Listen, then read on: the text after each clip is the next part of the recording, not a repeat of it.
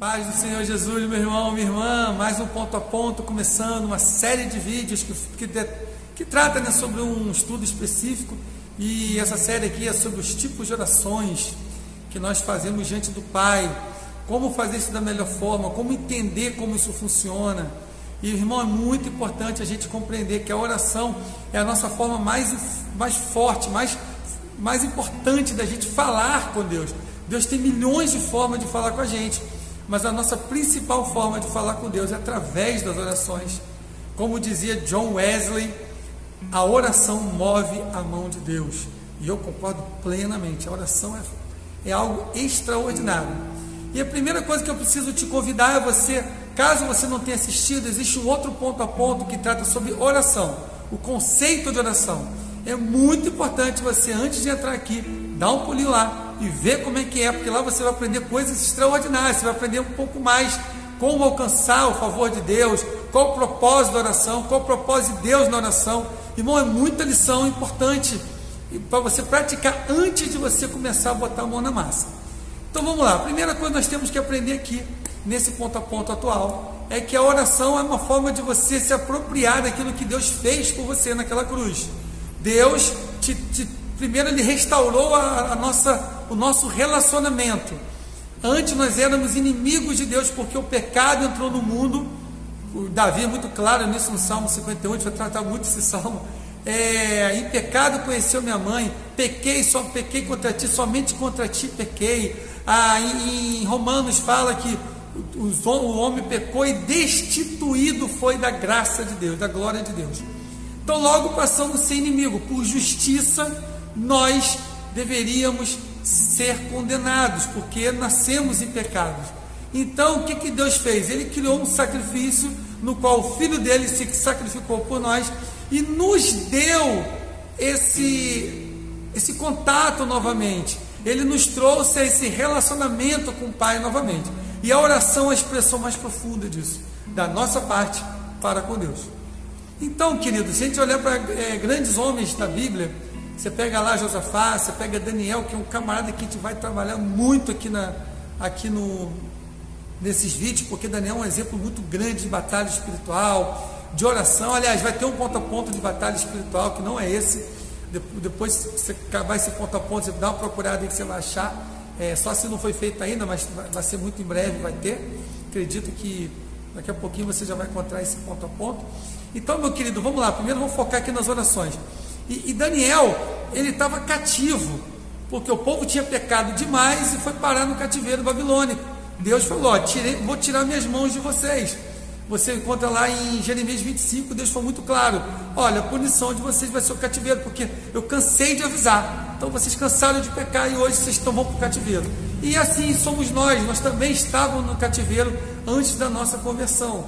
Então, quando a gente sai do cativeiro, agora nós temos que entender e que antes da gente fazer qualquer oração, é, é, importante a gente lembrar que a gente está diante de um Deus santo, de um Deus santíssimo. Então, querido, nós também temos que ser santo. Pastor, mas eu não sou santo. Eu falei, eu também não, irmão. Por isso que eu me santifico.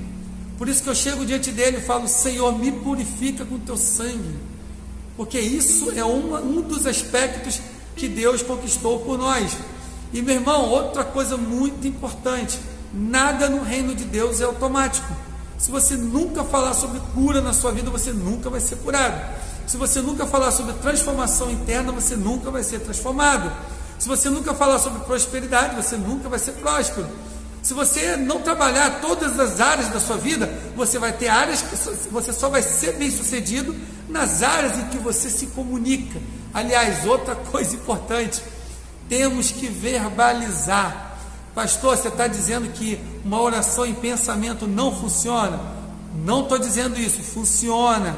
É, é, ela também ela, ela é tão eficaz. Ela, então não, ela é muito eficaz. Mas quando você verbaliza, é muito mais profundo do que pensar. No momento de emoção, por exemplo, muitas vezes você está conseguindo pensar, mas não consegue falar porque o choro não deixa. Porque quando a gente verbaliza, o nosso cérebro trabalha de forma diferente, o nosso coração trabalha de forma diferente. E no reino espiritual também é tratado de forma diferente. Então, primeira coisa, você está diante de Deus, você vai fazer o quê? Senhor, me perdoa por tudo que eu sou. Senhor, me perdoa pelos meus pecados. Mesmo que você não está tendo uma vida de pecado, irmão, seja humilde diante de Deus. É muito interessante isso. Você olhar para, para as Escrituras, todo mundo se chegou meio exaltado diante de Jesus. Jesus deu uma baixada de bola. Todo mundo que chegou tão humildezinho, Jesus foi lá e levantou. Dá uma moral para aquelas pessoas.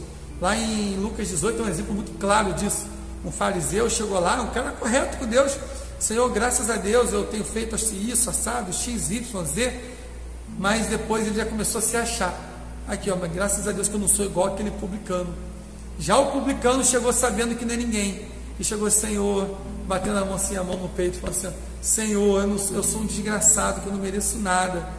Eu sou um imundo que não mereço absolutamente nada. E Deus, Jesus falou que esse rapaz teve a oração muito, muito mais atendida do que o primeiro. Então chega com humildade diante de Deus. Chega calmo, chega relax. Seja, chega reconhecendo que Deus é tudo e você não é nada. É a melhor postura que você pode começar uma oração. Irmãos, outra coisa muito importante é através do nosso pecado, dos nossos pecados, que Satanás um dia abriu a porta e entrou na minha vida, na sua vida. Então é muito importante a gente estar zerando isso, se livrando dos pecados, se livrando das acusações de Satanás. É outro outro motivo muito importante para a gente começar uma oração na humildade. Senhor, perdoa os meus pecados. Senhor, perdoa tudo que eu tenho feito, perdoa a minha vida, Senhor, eu estou aqui diante de Ti, peço que o Teu sangue venha me purificar, eu peço que eu tenha uma nova vida na Tua presença, eu quero que o Teu sangue venha purificar minhas vestes e elas se tornem brancas como a neve. E essa oração, ela é muito importante, mas ela não pode ser só da boca para fora, né, meu querido? Tem que ser também de dentro para fora. Tem que ser algo que realmente venha mover o seu interior. No Salmo 51, Davi fala uma coisa muito linda: um coração contrito e quebrantado, tu não desprezarás. Oh, coisa linda! É fantástico isso. Então, meu irmão, que essa, que nesse, nesse ponto a ponto você venha desenvolver um relacionamento de petição, de arrependimento, Todo arrependimento com fé, com, com, conhecimento, ele gera conversão. Então é muito importante a gente estar tá, é, relembrando, é, é, trazendo de volta que nós somos é, arrependidos diante do Pai, que nós estamos dispostos a estar tá sempre nos purificando diante de Deus. Querido, tem uma coisa também muito curiosa sobre esse assunto. Tem muita gente que chega para mim e fala, pastor, eu não consigo me sentir perdoado. O meu pecado lá no passado foi muito grave eu machuquei muita gente, foi muito complicado. Eu não sinto que Deus me perdoou. Meu querido, primeiro, sinta, porque Deus ele deu o filho dele por amor a nós. Ele fez isso por amor. Ele entregou Jesus por amor a nós. Ele te ama. Desculpa, ele me ama. E se ele fez isso por nós, você quando não aceita esse presente, você está rejeitando a cruz. Você está rejeitando esse amor. Entenda que ele fez isso de uma forma deliberada. Foi ele que entregou o seu filho para que eu e você alcançássemos isso. Lá em Colossenses é muito claro: Jesus pegou a dívida que era contra nós e cravou na cruz. Você está livre, eu estou livre. Oh, aleluia! Não temos nada que nos impeça de buscar o Senhor. Não há mais inimizade entre nós e Deus. Pastor, mas eu não estou conseguindo largar o meu pecado. Como eu, eu, vou pedir perdão de uma coisa que eu sei que amanhã eu vou cometer? Sim. Só que esse tipo de, de, de oração de arrependimento é um pouco mais profunda. Que normalmente a gente dá um nome de renúncia. Nós precisamos renunciar aos nossos pecados.